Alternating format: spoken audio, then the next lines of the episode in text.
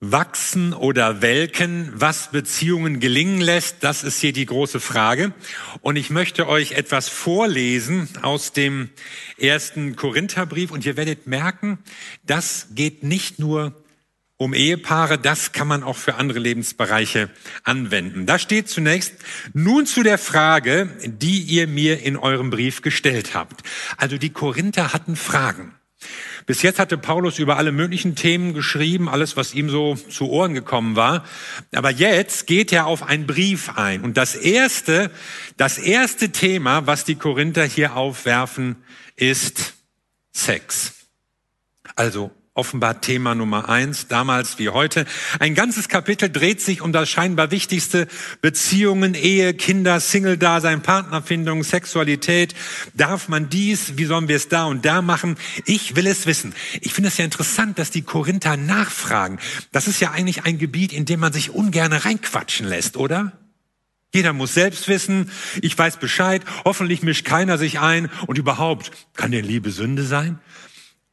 Aber hier, diese jungen Christen, die merkten, ja, so unsere alten Gewohnheiten und wie wir früher so gelebt haben und wie Mann und Frau das alles so macht, das, das passt nicht mehr.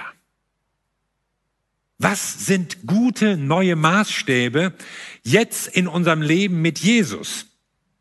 Was sagt Gott dazu? Wie können wir leben und Gott Ehre bereiten, auch auf dem Gebiet von Beziehungen oder Sexualität. Und das ist, glaube ich, eine ganz wichtige Voraussetzung. Deshalb ist mein erster Punkt Lernen.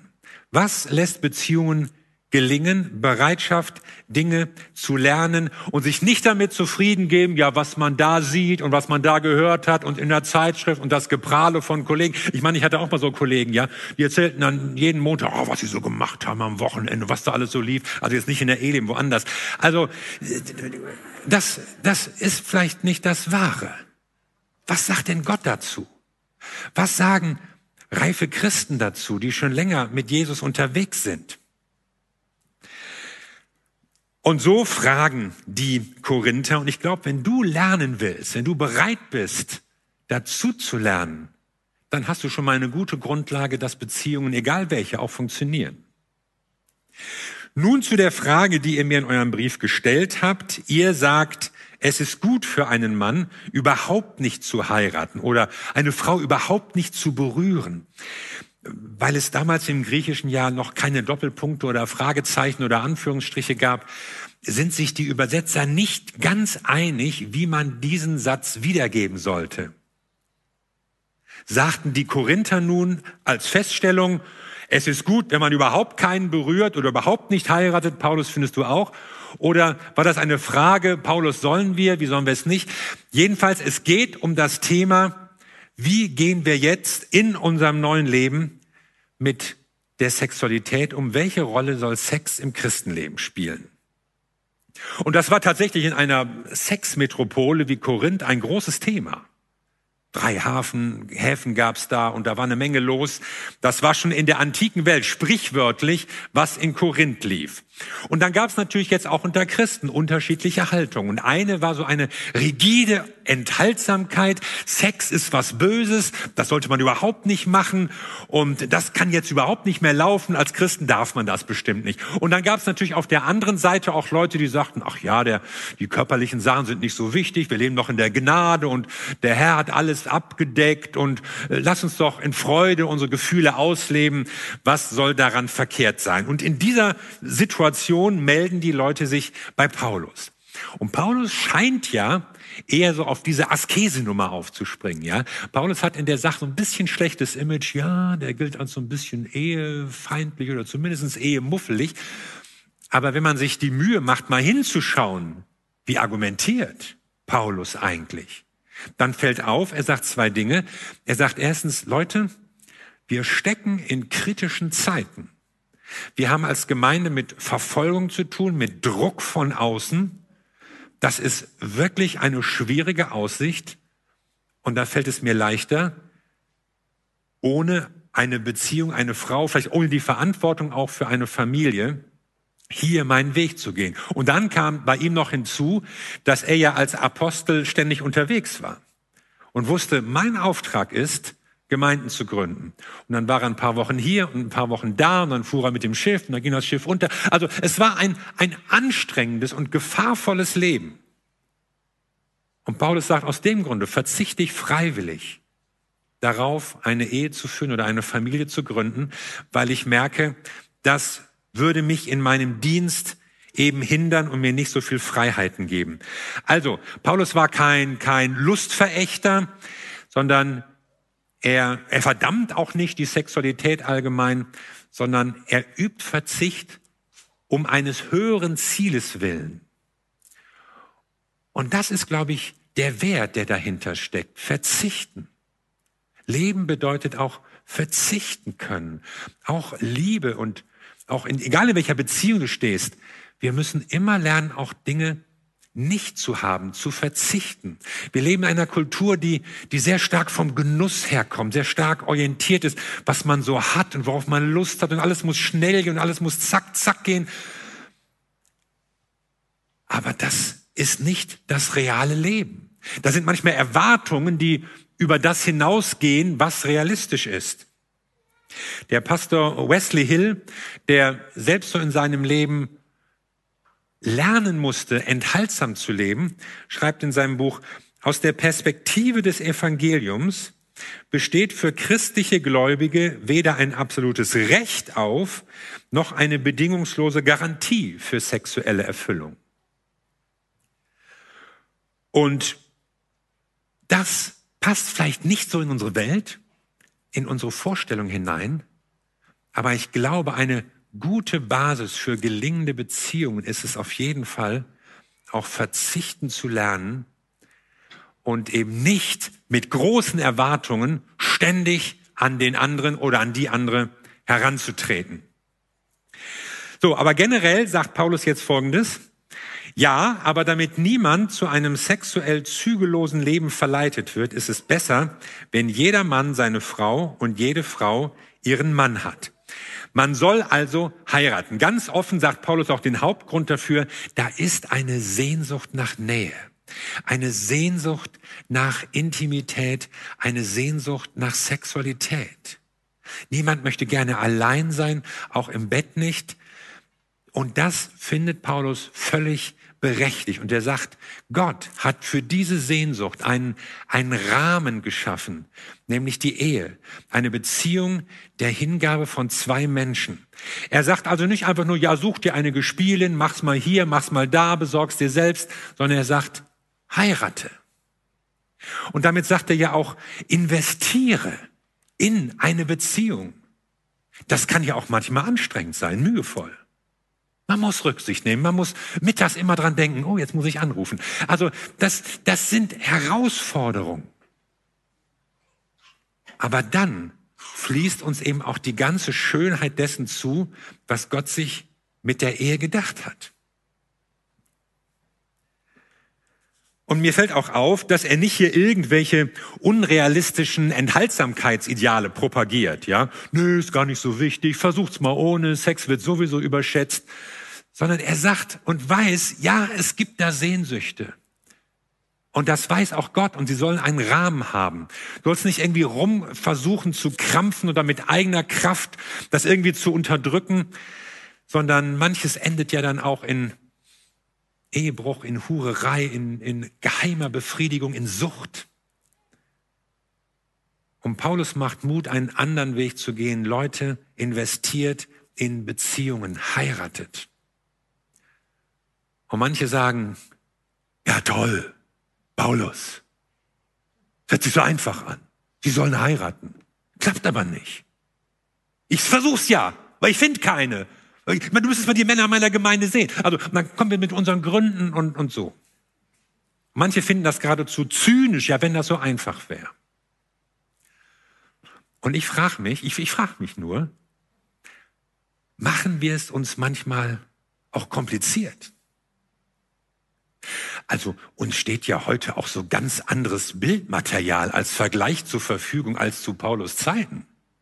So sollte er aussehen, so müsste sie geformt sein. Und dann kann es natürlich auch gut sein, dass man alle möglichen Dinge abgleichen muss. Beruf, Hobby, Interessen, dies und das. In einer Kultur, wo die Leute überhaupt keine Freizeit haben, da muss man nicht über Hobbys sprechen. Aber heute ist es natürlich wichtig zu wissen, was findest du cool, was finde ich cool, was machen wir dann, was machen wir hier. Und für Christen gibt es ja noch die besondere Herausforderung, wir warten manchmal auf die hundertprozentige Offenbarung, dass der Herr es uns sagt. Ja, Herr, ist sie die richtige oder nicht? Soll ich noch warten? Könnte ja noch eine bessere kommen. Eine, die noch reicher, noch klüger, noch schöner ist. Das sind ja alles nur Spekulationen. Und trotzdem frage ich mich, wieso in einer Welt, wo wir Freiheiten haben wie nie zuvor, Möglichkeiten, Leute kennenzulernen, Beziehungen zu pflegen, wieso gerade da so viele Ehen scheitern oder gar nicht erst zustande kommen. Wie kommt das? Und deshalb ist ein dritter Punkt, den ich hier finde, ehrlich sein. Sag mal ehrlich, was du willst. Sei auch ehrlich zu dir selbst. Warum klappen Dinge nicht? Man muss natürlich zusammenpassen, aber man muss auch zusammenpassen wollen. Und eine Sache, die mir so im Laufe des Lebens klar geworden ist, ist, Liebe ist eine Entscheidung. Es ist einmal eine Entscheidung und sogar immer wieder eine Entscheidung. Es ist nicht nur das Gefühl, der Rausch, die Glut der ersten Zeit. Es ist eine Entscheidung, die trägt und die hält. Du musst dich entscheiden. Und ich glaube, deswegen ist Paulus optimistisch, weil er weiß, wir können Entscheidungen treffen, auch in Absprache mit unserem Herrn, der doch unser Leben in der Hand hält. Ich vertraue auf Gott. Paulus war ein Mann, der radikal Gott vertraute. Und ich glaube, aus dieser innigen Gottesbeziehung heraus kann er eben auch solche, solche eine Zuversicht verbreiten und sagen, sie sollen heiraten. Du kannst eine Entscheidung treffen. Und Paulus will uns da Mut machen und will da Zuversicht verbreiten, weil er sieht, das ist ein guter Rahmen, in dem Menschen auch mit ihren Wünschen und Sehnsüchten geborgen sein werden. Dann geht's weiter und jetzt kommt's. Der Mann soll seine Frau nicht vernachlässigen und die Frau soll sich ihrem Mann nicht entziehen, denn weder die Frau noch der Mann dürfen eigenmächtig über ihren Körper verfügen. Sie gehören einander. Ja, der Mann verfügt über die Frau. Alle Brüder sagen Amen, so ist es. Und Frauen sagen vielleicht, na ja, okay, so ist es. Aber jetzt, dass die Frau auch über den Mann verfügt. Solche Sätze hatte man bislang in der Weltgeschichte noch nicht gehört. Hat man dir vielleicht auch erzählt, oh, das Christentum ist frauenfeindlich, sexualfeindlich, unterdrückend, patriarchalisch? Hat es vielleicht gegeben. Aber berufen können sich diese Leute weder auf Paulus noch auf Jesus. Was uns hier begegnet, ist eine gleichberechtigte Beziehung auf Augenhöhe.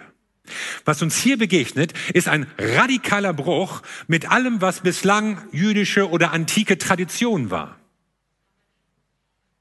Sondern Paulus macht deutlich, die Ehepartner begegnen sich in gegenseitiger Verantwortung und in gegenseitigen Pflichten. Und er rückt radikal von der Haltung ab. Die Frau hat für den Mann da zu sein und muss immer und, und hat zu tun, alles zu tun, damit es ihm gut geht und er sich freut. Nein, es ist wechselseitig. Und Leute, ich glaube, das ist ein Prinzip nicht nur für die Ehe. Denn hier geht es um Wertschätzung. Hier geht es darum, Bedürfnisse auch zu sehen von anderen Menschen. Vielleicht denkst du, ja, Pflicht, also das Wort Pflicht hier in der Ehe, das fehlt mir noch, ja.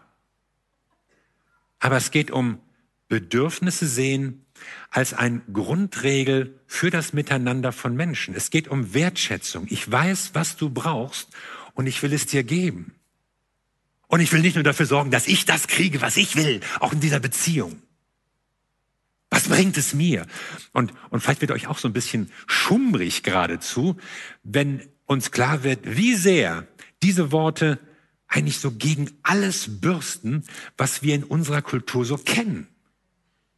Mein Leben, meine Entscheidung, mein Gefühl, was bringt es mir? Tragen wir diese Frage nicht an alle und an alle irgend, an alles irgendwo heran?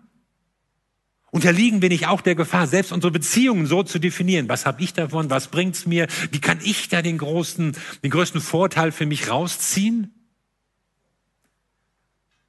So sind die Menschen eigentlich. So lief das schon immer. Und dann kam Jesus. Dann kommt er, verlässt alle Vorteile, die er hat, kommt zu uns Jesus, von dem die Bibel sagt, er hat sich nicht selbst gefallen, sondern er hat sich restlos in den Dienst für andere gestellt. Auch für dich. Darum sind wir ja auch so begeistert von ihm. Und deshalb wollen wir auch von ihm lernen und mehr noch. Wir wollen uns nicht nur anstrengen und Mühe geben, das auch so gut hinzukriegen. Wir wollen unser Leben mit seinem Leben verbinden. Wir wollen seine Kraft in uns haben damit wir in der Lage sind, ein neues Leben zu führen. Denn das will Jesus doch. Er will uns ja von innen heraus verändern. Und diese Verantwortung füreinander, ob es in Freundschaften, in Familien, in der Ehe ist, das ist wichtig. Es gibt nämlich nicht nur sexuelle Bedürfnisse, es gibt kommunikative Bedürfnisse, emotionale Bedürfnisse, finanzielle Bedürfnisse, zeitliche Bedürfnisse. Kennst du sie? die Bedürfnisse deiner Frau, die Sehnsüchte deines Mannes, das, was die Menschen in deiner Umgebung sich wünschen von Herzen? Ich habe vor Jahren mal ein Buch gelesen mit dem Titel Der heilige Hafen. Und da geht es um die Ehe. Und der Verfasser Gary Thomas wirft die Frage auf, was wenn Gott die Ehe gar nicht so sehr dazu erschaffen hat, um uns glücklich zu machen, sondern vielmehr, um uns heilig zu machen?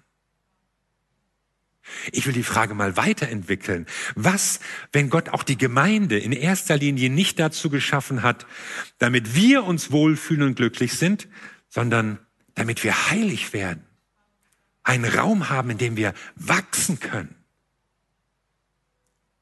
Und so wird deine Ehe oder auch die Beziehungen, in denen du lebst, zu einer Charakterschmiede, zu einem Ort, in dem Gott an dir arbeitet. Du dienst nicht Gott trotz deiner Ehe oder neben deiner Ehe oder außerhalb deiner Ehe. Du dienst ihm in der Ehe und sogar besser durch die Ehe.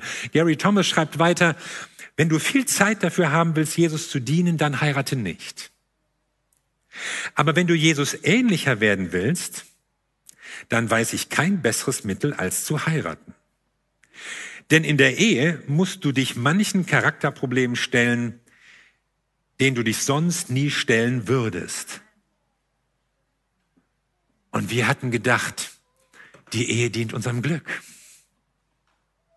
Die ganzen schönen Filme, die ganzen tollen Romane.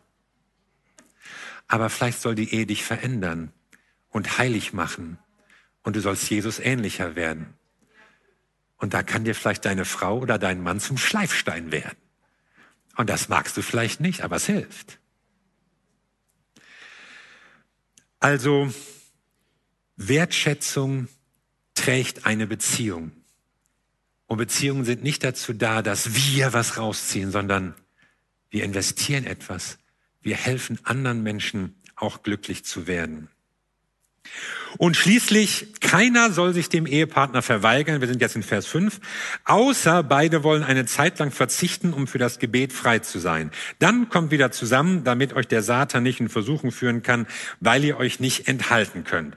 Also Paulus stellt fest, dass Ehepaare für zwei Sachen Zeit haben sollten. Für Sex und für Gebet. Beides ist wichtig, sagt der Apostel. Auch wir beten nur noch. Nee. Das ist nicht heiliger, sondern beides ist wichtig für eine gelungene Ehebeziehung. Und er geht wie selbstverständlich davon aus, ihr habt es gelesen, dass christliche Ehepaare miteinander beten. Denn im Gebet, da verbinden wir uns ja mit Gott, da machen wir uns von ihm abhängig, da lassen wir ihn in unser Leben hineinsprechen, da drücken wir auch aus, wir sind von ihm gehalten und wir sind von ihm getragen. Und wenn wir das wissen, ja, dann würden wir doch auch keinen anderen Menschen ausnutzen. Dann ist es auch leichter für uns, die Bedürfnisse anderer Menschen zu sehen. Und Gebet braucht Zeit, Gebet braucht Disziplin, Gebet braucht manchmal auch Absprachen. Es ist immer leichter zur Fernbedienung oder zur Maus zu greifen, als äh, zur Bibel oder ins Gebet zu gehen. Und, und im Fernsehsessel ist es auch bequemer als auf den Knien.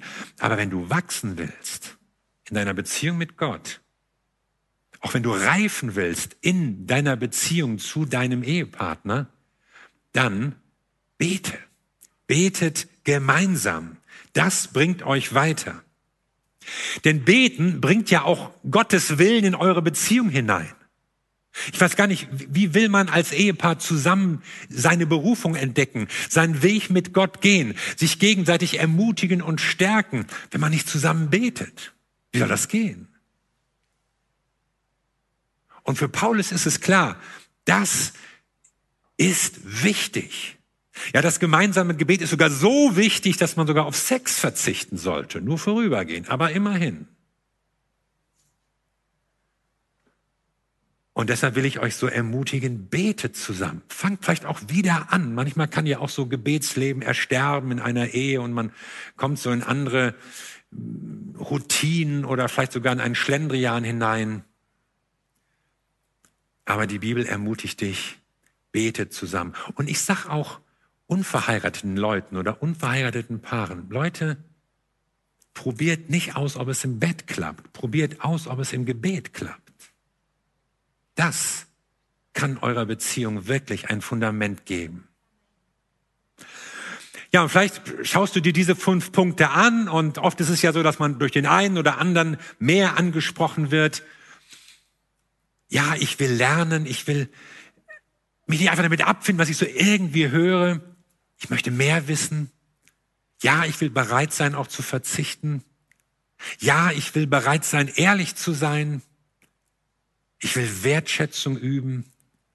Und es ist mir wichtig zu beten, gerade mit meinem Partner, gerade in der Ehe zu beten. Und ich sag dir, probier das mal aus. In deiner Ehe oder vielleicht auch in anderen Beziehungen. Und du wirst merken, es verändert etwas. Und es gelingt deshalb, wenn Jesus Christus in dir lebt und handelt, wenn er, der nicht sich selbst gefallen wollte, wenn er dein Leben prägt. Es geht uns ja nicht nur darum, dass wir hier irgendwelche Tipps oder Lebensratschläge verbreiten. Die Bibel ist kein Ratgeberbuch, ja, obwohl sie in Bücherhandlungen meistens bei Ratgeberliteratur steht. Die Bibel ist ein Buch, das davon redet, wie Gott uns Menschen verändert. Wie durch Jesus Christus, der Mensch wurde, der sein Leben gab, der starb und auferstand, wie durch ihn ein neues Leben möglich ist. Gott möchte dich von innen heraus verwandeln. Er will nicht, dass du nur versuchst, ein besseres Leben zu führen, weil du jetzt mal wieder fünf Punkte gehört hast und die von drei von letzte Woche musst du dir auch noch merken. Und im September hatten wir die 17 Punkte insgesamt. Da bist du ja verrückt. Aber die Bibel redet davon, dass Jesus kommt und in deinem Herzen Wohnung nimmt und dich verändert von innen heraus. Und deswegen kannst du ein anderes Leben führen. Und deswegen schaffst du es, auch solche Regeln zu befolgen, weil sie eben nicht Druck und Stress und sonst was sind, sondern weil sie von innen heraus kommen. Weil Jesus Christus in dir lebt. Und deshalb wollen wir dich einladen, verbinde dein Leben mit Jesus Christus. Und wenn ich mir das so vorstelle, wenn wir das so machten, wenn wir uns nicht nur einzelne Punkte vornehmen, ja, ich möchte in Zukunft mehr. Ich meine, vorgenommen haben wir uns schon vieles. Und vieles hat auch nicht geklappt. Aber wenn wir sagen, Jesus, ich möchte, dass du mein Leben ausfüllst. Ich möchte mein Leben mit dir verbinden. Ich möchte dich in mir haben. Dann wirst du merken, dass Jesus dein Leben verändert. Und dass Jesus auch deinen Beziehungen ein anderes Gesicht gibt, auch deiner Ehe ein anderes Gesicht gibt. Und dann sehen Menschen plötzlich etwas anderes in dir, nämlich Jesus Christus. Und nichts ist so wichtig wie das. In unserer Welt, wo es so viel Streit und Zukunftsangst und Unsicherheit und eine wachsende Reizung in der Gesellschaft gibt, ist nicht so wichtig wie Menschen, denen man Jesus abspürt, die etwas von seiner Liebe und seiner Güte und seiner Barmherzigkeit ausstrahlen. Und wo soll es anfangen? wenn nicht in unserer Gemeinde, wenn nicht bei uns Christen, wenn nicht in unseren Ehen. Und das wünsche ich uns, dass wir gerade als Ehepaare solche Menschen, solche Paare sind, in denen man Jesus Christus findet. Amen.